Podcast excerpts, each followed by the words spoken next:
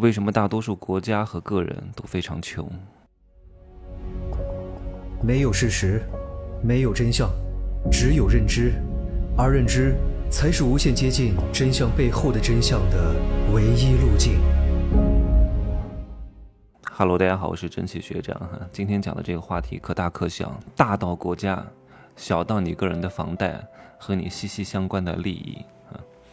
十一月份呢，我没怎么出去；十二月份呢，我要去北京、上海、杭州和澳门。一月出头呢，应该就是一月二三号，我会立刻飞泰国。现在的机票还没有定，去泰国待一段时间。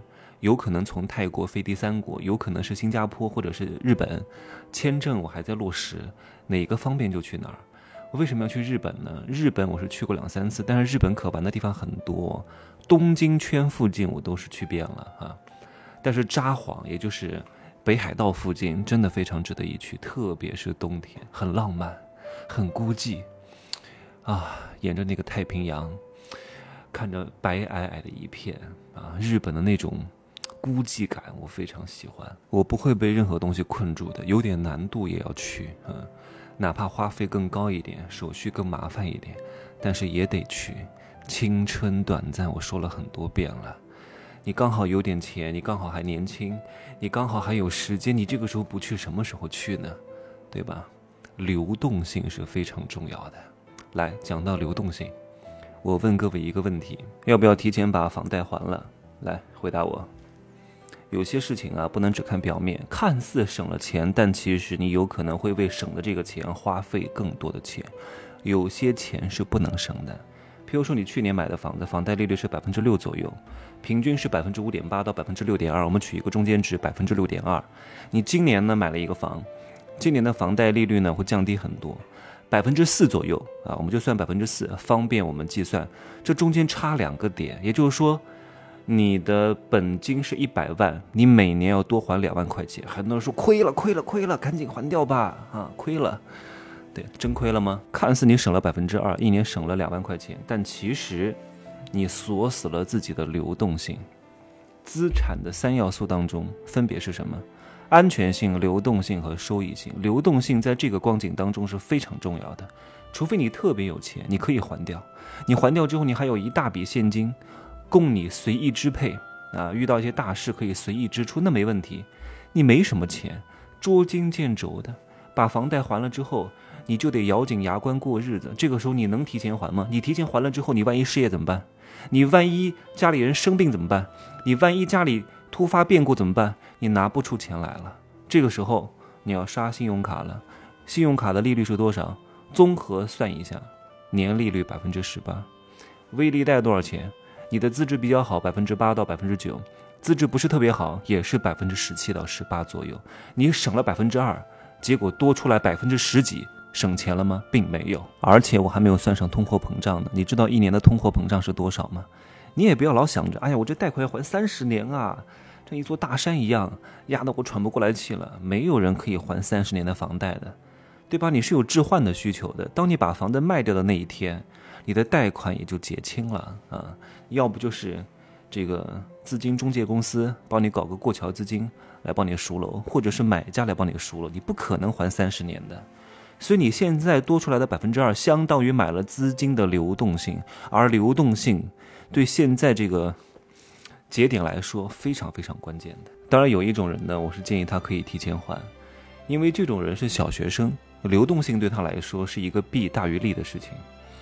当然也不是建议他全部还哈，你可以选择还部分。有的银行规定的前一年你是不可以提前还贷款的。如果你要提前还，你要多交百分之一的手续费，相当于你理财三四个月的收入了。然后一年之后呢，你可以选择还部分，或者是还全部。你还部分本金，你的利息也会变少，慢慢的减少你的还款压力。为什么让这部分人提前还钱呢？因为这部分人他根本就不会花钱，钱在他手上烧得慌。天天买买这个买买那个，所以钱在他们手上留不住，花不出价值，所以他们需要把这个钱强制性的提前还款，还稍微有点价值。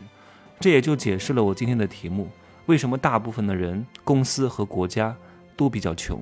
因为他们不会花钱。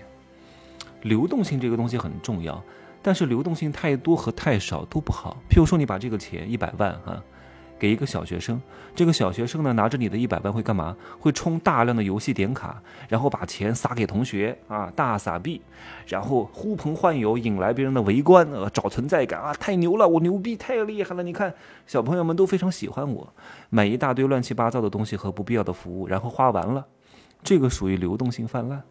但是呢，你把这一百万给一个刚好要出国留学的学生，这个一百万付完学费、房租和生活费。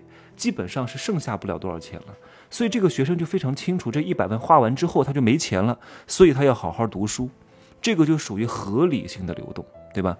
但如果你把这一百万给了一个芯片制造企业，那这一百万就太少了，这个就非常增加这个创业团队创造价值的难度，这个属于流动性危机，所以大多数人都是需要被管理的，他们没有办法自由的，他们不配享受那种自由，必须要被管理着，那变得抽一抽。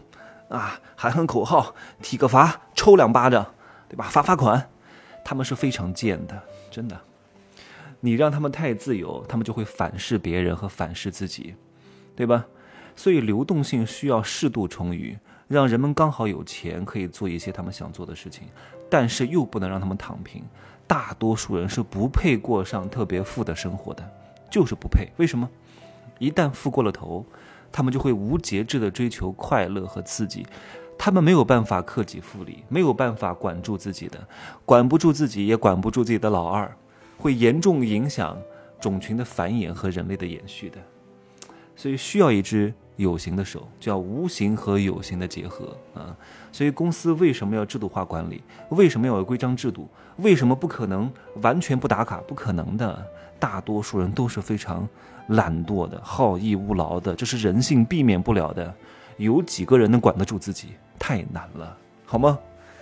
这样呢，就说这么多啊。你能不能管住自己的老二？